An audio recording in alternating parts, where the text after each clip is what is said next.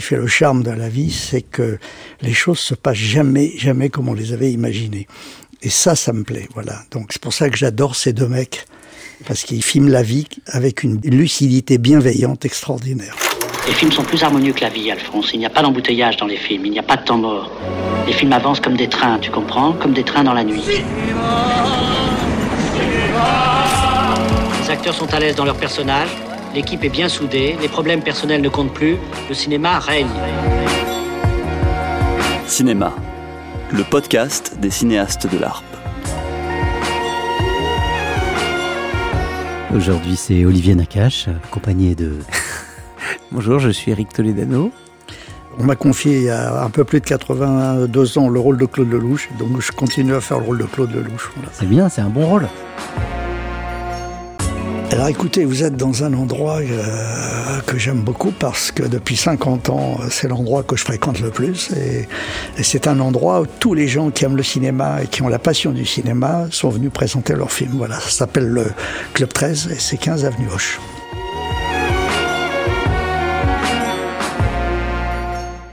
Nous, avec Eric, euh, on peut presque dire que notre compte s'est fait presque grâce à Claude Lelouch, en parlant des films de, de Claude Lelouch, euh, qui nous a tellement inspirés. Et euh, on a dû euh, se rencontrer à, à l'ARP euh, il y a pas mal de temps déjà. Je pense qu'il y a deux rencontres. Il y a une rencontre physique avec Claude qui date d'il y a une peut-être euh, dix- une dizaine d'années, une quinzaine d'années. Mais notre rencontre avec Claude Lelouch, elle est plutôt dans l'enfance, euh, quand quand il nous envoie ses films et que nous on les reçoit dans notre cerveau et qu'on les digère et qu'on voit comment comment on filme les gens, comment on observe le genre humain, comment on a cette euh, précision à, restituer le réel. Donc ça, ça a été euh, et c'est vrai qu'Olivier dit inconsciemment, on s'est peut-être rencontré à travers euh, à travers ça parce qu'on a besoin de références quand on veut se projeter dans l'avenir et qu'on est jeune et qu'on espère faire du cinéma. Il est peut-être celui qui envoie le plus le message le plus rapide après la sortie d'un film. C'est-à-dire que quand sort le film, on a pratiquement jamais plus de 48 heures avant d'avoir un message de Claude qui dit j'ai été généralement le matin. mercredi même, hein, le mercredi oui. matin. Le mercredi de la matin, sortie, ouais. généralement le matin. Je crois que c'est quelqu'un qui aime bien voir les films le matin. Je, je vais être un des tout premiers. Je veux pas rater le début du film. Et je veux pas rater le. Je veux pas être euh, influencé par euh, les discussions des uns et des autres. Je veux dire que j'aime bien rentrer dans dans un film sans trop savoir euh, ce que les autres en pensent. Donc euh, j'aime bien être. Alors ici, c'est pour ça avec cette salle de projection, j'ai la chance de voir les films avant les avant-premières. Je m'assois dans la salle, le rideau s'ouvre et là, euh, la magie commence. Mais si j'ai lu avant euh, l'histoire, le synopsis, euh, le casting et déjà même les commentaires des uns et des autres, tout mon plaisir est foutu. Je veux dire, c'est comme dans la vie. Ce qui fait le charme de la vie, c'est que les choses se passent jamais, jamais comme on les avait imaginées. Et ça, ça me plaît. Voilà. Donc c'est pour ça que j'adore ces deux mecs parce qu'ils font, euh, ils filment la vie euh, avec une, lucidité bienveillante extraordinaire. C'est aujourd'hui euh, une qualité primordiale. Je veux dire que leur bienveillance fait que je, suis fier qu'ils aiment mes films.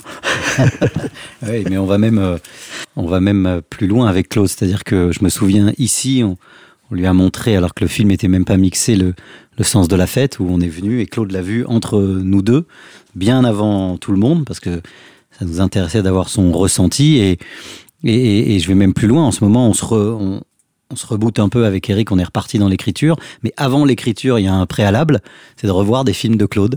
Et euh, quelle chance, il y en a 50. Donc euh, on peut piocher et dans notre bureau, on, on, se, on se regarde, on prend un DVD et on se regarde euh, euh, des films de Claude parce que ça nous reboot. Nous qui aimons les acteurs, bah, t'as eu sous tes yeux tous les plus grands acteurs euh, euh, français. Donc euh, voilà, on, choisit un film, on l'envoie et ça nous, ça nous inspire, ça nous motive. C'est comme relire un bon livre, quoi. C'est-à-dire qu'à un moment, il faut se, se remettre de la qualité sous les yeux. Et c'est marrant parce que nous, il y a toujours le même processus qui revient. On va revoir La Bonne Année, on va revoir L'Aventure, c'est l'aventure, on va voir tout ça pour ça. On va revoir Itinéraire d'un enfant gâté. On, va revoir aussi Robert et Robert.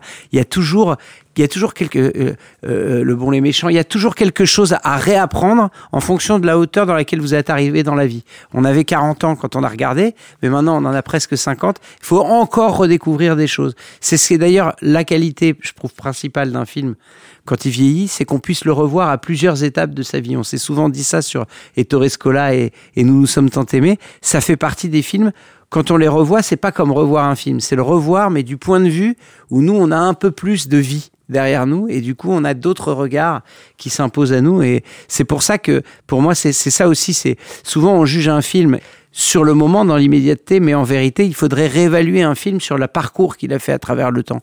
C'est quoi un film? C'est aussi un film qui traverse le temps. Oui, le, seul critique qui compte, c'est le temps qui passe. Euh, il y a les films qu'on va voir, il y a ceux qu'on va revoir, il y a les gens qu'on voit et ceux qu'on a envie de revoir. Voilà. Et on est tous le résultat de d'influence. Je veux dire qu'on n'a rien inventé. On n'a rien inventé. Moi, quand j'arrive au monde, euh, il y a la grande illusion et puis Blanche Neige euh, le même jour. Voilà. Donc la barre est haute. Et c'est vrai que moi, j'ai essayé de comprendre et d'analyser d'où vient mon cinéma. Il vient de Chaplin, il vient de Tati, il vient de Chantons sous la pluie, il vient de Michael Kalatozov, voilà, et, de Marcel Pagnol, et surtout de Sacha Guitry. Le chèque sans provision est une opération bancaire prévue au code d'instruction criminelle, et d'ailleurs c'est justice qu'il soit puni. Mais moi, voyez-vous, moi, je serais d'une identique sévérité à l'égard des provisions sans chèque, parfaitement. J'estime que l'homme qui ne dépense pas ses revenus brise la cadence de la vie en interrompant la circulation monétaire. Il n'en a pas le droit. Je vais vous faire encore un chèque de 100 000 francs. L'art du cinéma, je veux dire, le cinéma, c'est avant tout l'art du montage ou du plan séquence. Et c'est cette alternance entre le plan séquence et le montage qui fait la jubilation d'un metteur en scène comme moi. Je veux dire que le montage, c'est l'art de compression qu'est le cinéma, puisqu'il va falloir raconter en une heure et demie la vie d'un mec de 50 ans.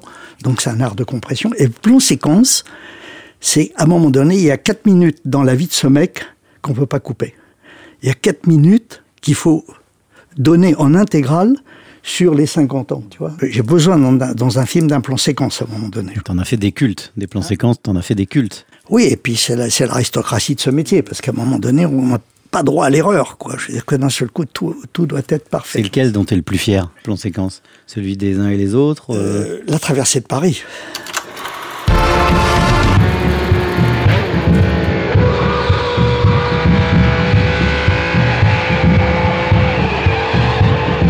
Parce que c'est un plan séquence de 9 minutes.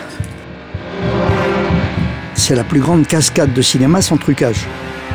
Risqué. Et, risqué. Donc il y a quand même 18 feux rouges, il y a 3 euh, stops, 400 euh, interdits. Euh, bon, on peut le faire en, avec des autorisations en bloquant, comme on l'a fait à Monte-Carlo la semaine dernière. J'avais, la ville était bloquée, donc, mais j'ai pas pris mon pied parce que il avait pas le danger. J'étais au cinéma, c'était truqué. Je suis plus connu dans le monde avec ce, ce, ce court métrage qu'avec un homme et une femme. En tout cas, il y a autre chose que tu dis à un moment, je, t'ai entendu dans une émission récemment, et, qui, résonne bien avec cette idée de plan séquence et de montage, c'est que quand on filme, on est totalement au présent. Et que dans nos vies, on a beaucoup de mal à être au présent. On est souvent en, train d'essayer de, retravailler le passé ou d'anticiper le futur. Mais cette difficulté, alors encore plus aujourd'hui dans, une société euh, euh complexe, on a du mal à appréhender ce temps présent et finalement quand on est au cinéma, on est en train de filmer le présent, de le capturer. Mais on ne peut filmer, d'abord la seule chose qui nous appartienne c'est le présent. C'est la seule chose qui nous appartienne. Tout le reste, on en est les gardiens. Le passé, c'est comme si tu serrais un mort dans tes bras. Bon, c'est pas terrible, tu vois. Et le futur, c'est un tel point d'interrogation qui, qui nous fait peur. Le présent, c'est magique. D'ailleurs, le mot le plus magique du cinéma, c'est action. C'est génial. Quand je t'ai entendu dire ça, je trouvais que c'est vrai que c'était assez. Euh, parce que d'un seul coup, tous les raisonnements passent à la trappe. Toute la réflexion passe à la trappe. Parce que dans le mot action, il y a le mot présent. Et là, euh, on est confronté à des réalités. Et non plus à des suppositions. et non plus à des raisonnements. Même un acteur, on le réveille avec ça. D'un seul coup, on lui dit avant la prise, tu vas dire ça, tu vas dire ça, etc. Bon, il réfléchit, il pense, etc. Et puis moment donné, action. Et d'un seul coup, il est, il est, c'est comme un boxeur sur un ring, c'est-à-dire qu'il va être obligé de répondre au coup que l'autre va lui donner. Et là, ça devient sublime. Parce que dans le coin, avant le, le round, euh, le manager lui dit Alors, tu vas faire ci, tu vas faire ça. Puis à un moment donné, tu vas te déplacer à gauche, tu vas lui mettre un uppercut. D'accord, ok. Tu vas lui mettre un uppercut, pas si c'est François et bien. action. Et là, c'est pas vrai. Prévu, il n'a pas prévu. Il se retrouve sur son cul, les KO par terre. Et là, il faut réinventer tout. Donc, c'est pour ça que le présent, c'est la grande star de la vie. C'est la grande, c'est la seule chose qui nous appartienne. C'est la seule chose qui nous appartienne. Et ce petit moment qu'on vit là, personne peut nous le piquer. Oh putain Oh le Oh ça fait du bien ça C'est bon ça. C'est bien Elle est nerveuse Et ce qui est fascinant, c'est que dans tout le travail qu'on essaye de faire au cinéma et que et, et, que tu racontes là, il y a une espèce de mélange entre le faux et le vrai qui est tout le temps là. C'est-à-dire que, et, d'ailleurs, pour reprendre une phrase de tout ça pour ça, il y a du faux dans le vrai, il y a du vrai dans le faux. Ça, ça s'applique bien au cinéma. C'est-à-dire qu'on veut tout, toujours notre obsession autour d'un plateau, c'est dire attention, il faut que ce soit le plus proche de la réalité. Il faut qu'on y croit. On est vraiment des, on est des croyants. Ouais, ça faut passer le premier mensonge. On veut. C'est ce que, c'est ce que j'aime. Moi, si je ne crois pas à l'histoire qu'on me propose, je rentre pas dans le film. J'aime tous les genres, si j'y crois. Mais si à un moment donné, je me dis, c'est du cinéma, je décroche. Ça paraît idiot, mais pour mais moi... C'est peut-être pour ça que quand tu dis action, tu cherches à, aller vraiment dans le, le, plus vrai du faux qui existe, c'est-à-dire être dans quelque chose auquel on se dit, mais ce geste-là me trahit quelque chose de vrai, cette spontanéité-là. Me... Et en fait, plus on est vrai, plus on est touché en tant qu'être humain dans la salle, de se dire que finalement, peut-être on est moins seul au monde et qu'on voit chez l'autre quelque fait. chose. Euh, oui, parce qu'on est, on est dans un monde de tricheurs et de menteurs. Donc les parfums de vérité ont une valeur absolument incroyable. Et quand on arrive à filmer ces petits parfums de vérité, c'est pour ça que certains films sont un peu plus importants que d'autres. Parce qu'à un moment donné, personne ne détient la vérité. Personne. Mais les parfums de vérité existent. C'est pour ça que moi, j'ai, je me suis donné beaucoup de mal pour filmer la spontanéité, qui est à mi-chemin entre le mensonge et la vérité. Vous voyez? Mais quand on est spontané, on peut dire toutes les conneries de la Terre, ça passe. Vous voyez ce que je veux dire? Dans l'aventure, c'est l'aventure, je leur fais dire toutes les horreurs de la Terre. Mais ils sont tellement spontanés que ça passe très bien. Vous voyez ce que je veux dire? Donc euh, la spontanéité, c'est la star de mon cinéma. J'aimerais qu'on dise un jour euh, que j'étais le metteur en scène de la spontanéité. Nous avons voulu être libres et nous sommes libres. Croyez-moi, il vaut mieux un bon patron qu'un mauvais serviteur. Un chemin le plus court pour aller de la barbarie à la décadence passe par la civilisation. J'ai à vendre une Mercedes première main 71 décapotable, 6000 km. Et tu vois, je, je, je repense à, un cinéaste qu'on aime beaucoup aussi, c'est Claude Sauté, et on regardait un, un making-of quand on préparait le sens de la fête sur Garçon. Et Dabadi donnait une anecdote tellement euh, pour raconter que finalement le détail de ce petit fragment de vérité dont parle Claude, il disait qu'il y avait dans une brasserie un gars qui avait toujours son cendrier avec la, la clope qui était fumante comme ça, et il faisait son service et de temps en temps il s'arrêtait, il tirait sur sa clope et il la reposait. Et en voyant ça, son personnage est arrivé. C'est par, c'est par le, le, fragment de vérité dont parle euh, Claude que on attrape le personnage et que de temps en temps, nous, quand on parle avec Olivier, on a la chance d'être deux tout le temps, comme tu as pu l'être avec des co-scénaristes, mais nous, on, vit ensemble depuis longtemps. On va, on va revenir le matin, on va dire j'ai vu un fragment, note-le. Et c'est comme ça que parfois les personnages, on arrive à les faire vivre. Vous, vous avez beaucoup de chance parce que vous, vous discutez à deux. Moi, je discute tout seul. Tu vois ce que je veux dire? Donc, je radote. Euh, et c'est vrai que quand on discute tout seul, mais c'est pas mal de radoter, ça veut dire qu'on est sûr des, des choses qu'on est en train de dire. Mais c'est vrai que je, je, suis un peu jaloux de vous deux. Parce que j'aurais bien aimé trouver euh, un autre zigoto comme moi, euh, avec qui j'aurais pu. Tu as, travaillé, tu as eu des, des, des collaborations très fortes, comme par exemple en musique. Oui, non, non, Sisley, ça a été ton partenaire pendant des années. Oui, Scénaristiquement, il y a eu des, des gens avec. Pierre Witterven, avec qui j'ai beaucoup travaillé et, qui était euh, un peu à mon opposé, comme ça. J'ai besoin de gens complémentaires. Je veux dire que. Mais c'est vrai que vous faites un très joli couple. Un très joli couple. Et je suis un peu jaloux parce que moi j'ai des coups de fatigue des fois. Et puis à l'âge que j'ai, comme ça, j'aimerais bien avoir. Euh, voilà. Vous êtes peu à détenir ce record et ça, on peut s'attarder une minute dessus sur le nombre de films parce que effectivement il y a Woody Allen. Je crois que Woody Allen il doit être à, à 40 ou un truc comme ça. Non, non, non, il, comme moi. On, fait 50 ensemble. Mais c'est-à-dire, je ne sais pas si les gens qui nous écoutent connaissent l'énergie et l'investissement psychique et physique qu'il y a dans un tournage et dans un film, c'est-à-dire avant de l'écrire. Mais nous, par exemple, à deux, et c'est, il, me fait marrer quand il dit on est jaloux, parce que nous, à moins de trois ans, il n'y a rien qui sort entre deux films. Et donc cette énergie à renouveler, il y a des gens qui en fait vivent cinéma plus fort en, rythme de cardiaque. Quoi. C'est pour arriver à sortir les films comme ça. Et aussi parce que je pense que tu es beaucoup plus heureux sur un plateau que nulle part ailleurs. J'imagine que Moi, j'ai, j'ai fait, je vais faire mon cinquantième film, ça va être mes cinquantièmes vacances. Voilà, c'est quand je tourne que je suis en vacances. Je veux dire que c'est, c'est, le moment où euh, je suis à 300%. Je veux dire que euh, l'écriture, c'est un moment merveilleux, mais c'est, c'est le temps des questions. Euh, il y a le temps du rêve avant l'écriture. Après, il y a le tournage qui est magique, c'est les vacances. Et puis après, il y a le montage alors là, c'est la récompense ou la punition, parce qu'on voit ce qui marche et ce qui marche pas. Et puis après, il y a l'addition, c'est la sortie du film, ça c'est un cauchemar. Si je pouvais faire des films sans les sortir, euh, j'en aurais fait deux fois plus. Mais est-ce qu'est-ce que tu fais de ton angoisse? Parce que c'est quand même une vraie question. C'est-à-dire, le tournage, pour moi, c'est pas des vacances, mais j'aimerais bien dire comme toi que c'est des vacances. Mais j'ai tellement de, de, je pense que c'est un caractère. Tu as été doté d'un caractère optimiste. Euh, tes parents t'ont élevé avec une forme d'optimisme. Non, parce que le, tournage c'est le présent, et je sais qu'il m'appartient.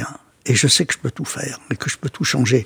Chaque seconde, je suis pointu parce que la moindre réaction d'un acteur, sa critique, euh, euh, le soleil qui arrive dans une fenêtre, un machin, il faut que je sois attentif comme un joueur de tennis euh, au moment d'une compétition. Je veux dire que chaque balle, j'ai pas le droit de penser à autre chose qu'à la balle. Voilà.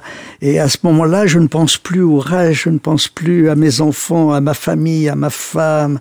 Et donc à ce moment-là, je, et puis je suis spectateur je suis spectateur, je me mets à rire ou à pleurer ou à avoir la chair de poule. Et, et puis surtout, je continue à être auteur, puisque j'écris la plus, les, les, scènes que je préfère de tous mes films sont celles qui n'étaient pas dans le scénario.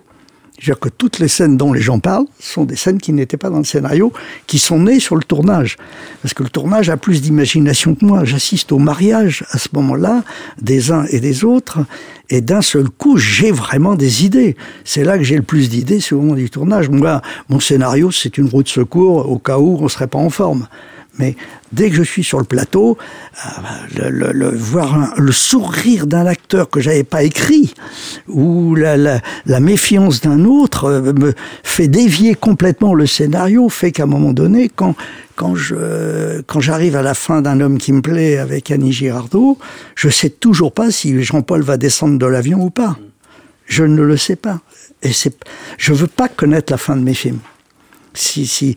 Et, et quand j'écris de temps en temps la fin d'un de mes films, je rêve que d'une chose, c'est de la changer. J'espère que le, la, la vie oui, parce que les... Nous, faut être honnête, on, a souvent, on a souvent changé. Ah, parce que on a souvent changé. L'incarnation, les acteurs, en, même temps, le tournage te parle aussi. Le tournage te donne des signaux. Et... Moi, j'essaie de tourner mes films en continuité. Donc, chaque scène invente celle d'après. C'est-à-dire que tous les soirs, quand j'ai tourné la scène du jour, je me remets au travail pendant la nuit sur la scène du lendemain parce que il y avait, il s'est passé des choses que moi j'avais pas prévues. Donc, euh, c'est comme dans la vie. Je veux dire que chaque seconde invente la seconde d'après.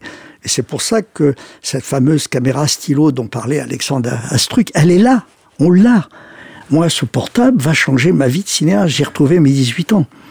Je sais que je ne vais plus tourner qu'avec ça. Parce que j'ai besoin d'être de plus en plus léger, peut-être parce que je suis vieux et qu'une caméra de 20 kilos commence à me faire chier. Mais c'est vrai que le, monde est en train de changer. Il y a 7 milliards de gens en ce moment qui tournent.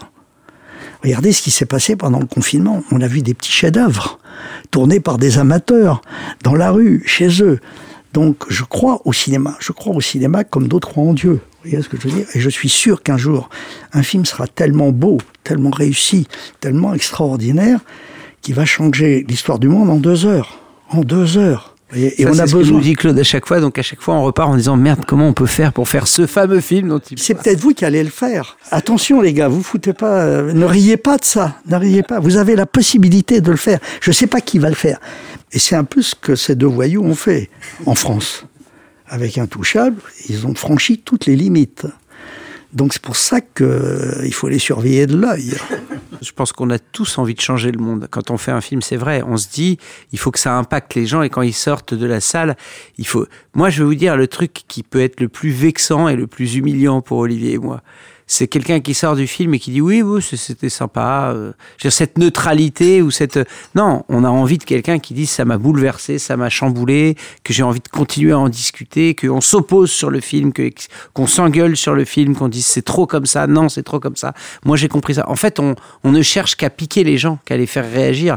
Le film hors norme qu'on a fait le dernier traite de l'autisme et beaucoup de gens quand on est dans les salles nous parlaient du dernier film qui, avait qui était Rain Man, qui avait traité de l'autisme, comme si la dernière fois qu'ils avaient réfléchi à ce concept, c'était déjà au cinéma, comme si la réalité ne les avait pas atteints. Et, et donc, ça veut bien dire que le cinéma structure des représentations dans plein de domaines. Et si on te demande comment tu es venu? En métro. En passant par quelle station? Saint-Lazare. Et ensuite? Port de Champéret. Yes Je vais tout déchirer. Bah, J'espère bien. Enfin, euh, pas tout quand même. Hein. je crois que la qualité principale d'un metteur en scène, c'est l'esprit de synthèse. C'est-à-dire aller à l'essentiel. J'ai hâte de voir les films et les romans et la musique qui vont naître de ce qu'on est en train de vivre en ce moment.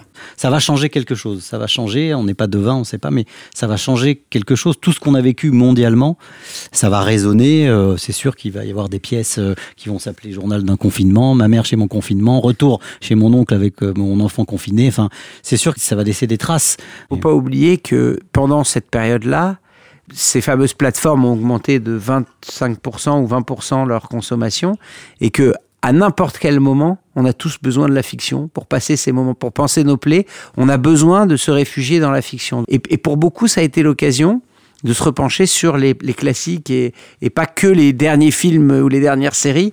Et moi, ça m'a beaucoup aidé. Heureusement que j'avais des films. Heureusement que je pouvais m'échapper aussi et ça a aidé à, à passer ce moment notre première envie, quand on va écrire un film, on n'a même pas d'idée, on se punaise des photos d'acteurs euh, dans notre bureau. Ça passe par là, évidemment. Euh, on raconte des histoires, des instantanés de notre époque. À chaque fois, on fait des films pour, euh, pour parler de ce qu'on vit, de ce qui nous touche, mais dans le moment présent. Et les acteurs, nous, c'est ça qui nous, ils nous fascine. Donc on est attiré vers eux. Mais sur, les histoires, d'ailleurs, j'aimerais bien savoir ce que, ce que Claude en pense, mais sur les histoires, moi je pense que quand on raconte une histoire et que le documentaire est là, la présence de la caméra conditionne les personnes. Et du coup, moi, je préfère qu'on parte du postulat que tout est faux et qu'on va tenter la vérité, plutôt que de dire que la personne est là et qu'elle voit la caméra et du coup que, ça conditionne. Moi, je me rappelle d'une phrase de, de, Derrida qui avait dit ça sur les Américains. Il avait dit un truc, il avait dit, ils se comportent toujours comme s'ils étaient filmés les Américains. Et c'est vrai qu'un Américain, il dit Wow, how are you il y, a, quelque chose presque de quand on est filmé, on sait qu'on est filmé, et du coup, on fait attention à son image. Alors que l'acteur, lui, il lâche ça pour être totalement dans le personnage. Moi, je suis beaucoup, beaucoup plus sensible à, la fiction. Mais... Oui, mais moi, je, me souviens, enfin, je, je, remonte à mes premières émotions cinématographiques. Ma mère me cachait sous l'occupation dans les salles de cinéma. C'était un des rares endroits où on n'arrêtait pas les juifs. Et donc, quand j'ai vu les premiers films, je me suis dit, c'est les mêmes que ceux qui sont dans la rue, mais en, mieux, en plus réussi. Ils sont plus courageux, ils sont plus beaux, ils sont plus intelligents. C'est les mêmes, c'est les mêmes, mais en plus, en plus réussi. Donc j'ai très vite eu envie de fréquenter ce monde qui était un peu mieux réussi que celui qui était dans la rue. Moi, j'ai toute ma vie, je n'ai fait que des films basés sur mes observations. Je veux dire, tout ce que j'ai raconté dans mes films, tous les hommes et les femmes que j'ai filmés, c'est des gens que j'ai croisés à un moment donné. Il n'y a pas de héros dans mes films, ni de salauds. Il y a des gens qui sont un peu moins dégueulasses que les autres. Voilà. Et j'ai jamais menti. J'ai toujours exagéré. Donc c'est ce cinéma-là que j'aime. C'est ce cinéma qui va forcer même ceux qui veulent pas rêver à rêver. Vous voyez ce que je veux dire? Il y, a, je, il y a un côté positif. On est dans un monde où le négatif est plus fort que le positif. Je remercierai jamais assez tous les gens qui m'ont dit non. Ça m'a permis de trouver ceux qui m'ont dit oui. Et c'est avec ces oui que j'ai fait 50 films. Vous voyez ce que je veux dire? Mais chaque non pour moi est important. Ça, ça, me dit, c'est que j'ai pas trouvé la bonne personne. Quand un acteur me dit non, c'est que c'est que je dois en trouver un qui est meilleur. Par exemple, quand je parle avec un acteur, j'adore la spontanéité en toute chose. Je raconte à un acteur un rôle, je lui dis voilà, etc. S'il me dit je vais réfléchir, je le prends plus. S'il me dit pas oui tout de suite, ça m'intéresse plus. Je me dis je vais, je vais être obligé de me battre avec lui pendant sept semaines pour lui faire admettre. Voilà. Alors que le mec il dit bon écoute je t'appelle demain, je vais réfléchir. Pour moi c'est fini, je le prends plus. On se faisait la réflexion par rapport au devis, peut-être de passer directement au plat principal, parce que comme on se situe déjà dans le haut de la fourchette. Ah non Non, je, je crois pas que vous soyez dans le haut de la fourchette. Vous êtes dans la fourchette euh, standard. Mais si vous voulez, on peut réfléchir ensemble sur l'entrée. Faire quelque chose de. de plus léger. Donc de moins cher. De plus léger. Écoutez, euh, moi, baisser le budget, on l'a déjà fait plusieurs fois. Hein. Je, je suis pas contre essayer encore, c'est pas un problème. Bah c'est l'idée, Ouais. hein, je vous cache pas. euh. Bah, j'avais un peu compris, je vous cache pas. En faisant une psychanalyse à, à- à micro ouvert, je comprends en entendant euh, Claude pourquoi, en fait, j'ai adhéré euh, à- à- d'un point de vue personnel pour le coup, et, et Olivier peut-être à d'autres raisons, pour le- pas toujours les mêmes, mais pourquoi j'ai adhéré à son cinéma? Parce qu'en fait, euh, je pense que ce, cette soif de positif, elle me manquait plus jeune et que j'avais besoin d'entendre cette voix-là. Et c'est marrant parce que ce qu'il raconte, je suis en train de lire les mémoires de Woody Allen et ce qu'il raconte dans les salles quand il dit je voyais des gens, Woody Allen dit exactement la même chose. Il dit qu'il se faisait chier à Brooklyn, que tout était pourri dans sa famille, que c'était, il parlait que de trucs hyper angoissants, etc. Et qu'il aimait voir les gens qui étaient à Manhattan dans des très belles maisons en train de boire de l'alcool, qui avait pas de problème. Et à un moment, il dit, très Woody Allen, il dit, contrairement à ma mère qui, quand le téléphone sonnait, c'est toujours pour une bonne nouvelle, alors que ma mère, elle, elle se prenait le pied dans le meuble pour apprendre que son frère avait eu un cancer de je ne sais quoi et que donc ça allait être une galère de plus. Alors voilà, eux, ils avaient que des bonnes nouvelles. Il y, a- quelque chose de, effectivement, de magnifié au cinéma. Mais en même temps, j'ai entendu une phrase dont, j'ai parlé à Olivier hier matin, que j'ai entendu de Claude dans une émission qu'il a faite. C'est sur la bonne année et c'est sur le plan de, de fameux plan à la fin où, de Lino Ventura où tu lui dis, et ça m'a fait penser à un truc, il parlait d'amour et, ça m'a fait penser à une chanson de Jodassin qui dit Tu seras à la fois toi et moi. C'est-à-dire qu'il demandait à Lino Ventura de- de jouer un macho qui devait pardonner d'avoir été trompé. Et Claude, dans sa côté positif, disait Tu dois pardonner. Et si je ne m'abuse, euh, Ventura disait Moi, je pardonnerai pas. Et à un moment, ce qu'il filme, c'est la rencontre du metteur en scène avec l'acteur. Et c'est là que ça devient super intéressant pour nous, spectateurs. Et ce qu'il n'y a peut-être pas dans le documentaire, c'est que vous avez dans le personnage de Lino Ventura la moitié de son visage qui est, qui est- qui est Claude Lelouch et l'autre qui dit non. Et d'un coup, cette nuance est magnifique. Et oui, et c'est ça qui est formidable, c'est qu'à un moment donné, il y a le metteur en scène qui donne une indication précise, et puis il y a l'instinct de l'acteur qui pense le contraire. Et c'est parce qu'il joue à la fois pour lui et pour moi que le plan est magnifique. C'est-à-dire que c'est, on est à 50-50. Ça, c'est pour nous, un cinéaste, c'est comme un aphorisme. C'est-à-dire que on l'a tellement vécu, ce qu'il dit. C'est-à-dire de rentrer avec Vincent Cassel, on est obligé de rentrer dans une relation. Si on veut diriger un acteur, on peut pas rester en dehors. On est obligé de devenir son ami, son confident. Sa vie nous concerne. C'est-à-dire qu'à un moment, ses problèmes, où il en est dans sa vie, on épouse sa vie à un moment, mais complètement avec Jean-Pierre Bacry. Et à ce moment-là, vous pouvez lui demander des choses. Si vous n'êtes pas rentré, ce sera très, ce sera très distant. Non, et de on toute obtient- façon, on- ça, on essaye de l'avoir avant même le tournage. On sent, on sent les choses, on sent que ça va bien se passer. On sent, nous, on a quand même démarré notre premier film avec Depardieu, donc il fallait rentrer en relation avec lui. Et c'est vrai que je me souviens très bien que tous les matins, enfin tous les soirs, on se disait, on- j'espère qu'il sera là demain. en forme euh, pour pour tourner. On est à. Et on allait passer la soirée avec 300%. lui. Voilà, on, était obligé d'aller passer la, soirée avec la lui dans son quoi. restaurant. Et donc on rentrait pour pouvoir demander à quelqu'un de se mettre à poil au sens propre, mais plutôt au sens figuré devant la caméra. Il faut rentrer en contact. Et donc quand il dit effectivement qu'à un moment il y a cette lutte et que, et que le hasard fait que ça arrive à la fin du film et que donc vous avez l'ultime combat de boxe entre je suis toi et tu es moi et moi je suis toi parce qu'à un moment Et puis, on sait de quoi on parle. On n'aurait pas pu tourner ce film le premier jour de tournage. Ce plan-là, tu le tournes le Mais premier jour de heureusement, tournage. que, heureusement que la bobine n'a pas lâché juste avant le sourire. Heureusement qu'il te restait encore un peu de métrage. Et, et- et j'aurais et T'imagines j'aurais adoré avoir euh, du numérique pour Il aurait duré 10 minutes. le, le plan aurait duré, on y sera encore. Ah bah on y sera encore, Parce c'est que- sûr. Voir Parce que l'innovant. la réflexion de Lino à ce moment-là, il y avait une tempête sous sa tête. Il se disait, mais qu'est-ce que va dire ma femme en voyant le film?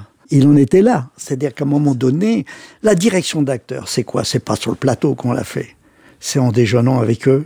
C'est en les voyant, c'est en le les fréquentant, c'est parce que les, les, les acteurs nous disent des choses qu'ils et nous on leur dit des choses qu'on n'oserait même pas dire à notre propre femme. Je veux dire que moi j'ai dit des choses aux acteurs, c'est d'une impudeur terrible, c'est un métier terrible. Mais parce a- qu'ils se mettent tellement à nu aussi Et devant oui, nous et, et pour puis- nous, et puisqu'on leur exige tellement d'eux Oui, qu'à un fait- moment on peut pas ne pas être ni être ami, on doit être tout, confident, oui, ils se- ami, ils se- pote. ils se- ils- ils ont le sentiment d'être chez un psy. Je veux dire, on leur fait chaque film pour eux, c'est et puis pour moi aussi. Moi, j'ai fait 50 psychanalyses en faisant mes films, quoi. Mais c'est Et on- voilà pour vous vous dire que pour nous, quand on entend ça, c'est comme un aphorisme, c'est-à-dire qu'on dit ah donc c'est vrai, c'est- dit exactement comme on, comme on le ressent quand on fait un film. Effectivement, à un moment. Il y a un combat entre eux, et alors nous en plus on est deux, donc on est encore plus galère, c'est-à-dire qu'on envoie deux vibes dans, le, dans la tête de l'acteur. Ventura, il nous aurait mis des tartes. Mais Jean-Pierre Bacry, c'était pas facile, parce que Jean-Pierre, il nous regardait, il disait Bon, il vient de me parler là, tu vas venir me parler là, tu vas venir me dire qu'est-ce que tu vas venir? Ne me dis pas le contraire. Non, non, non, non. Et je- on envoie et on envoie, et à un moment, c'est vrai que si on est deux, c'est parce qu'on a deux choses à dire et qu'il faut faire la synthèse. Il, il a raison, c'est une synthèse. Et à un moment, la pellicule va imprimer cette synthèse pour euh, la Et postérité. et c'est- le mot action. Et c'est le présent. Et c'est le mot le action. présent, exactement. À un moment donné, l'essentiel va être plus fort que tous les raisonnements. Mais la direction d'acteur, ça n'existe pas. Il y a la préparation. On est des coachs. On a les, les- les acteurs sont des sportifs de très très haut niveau.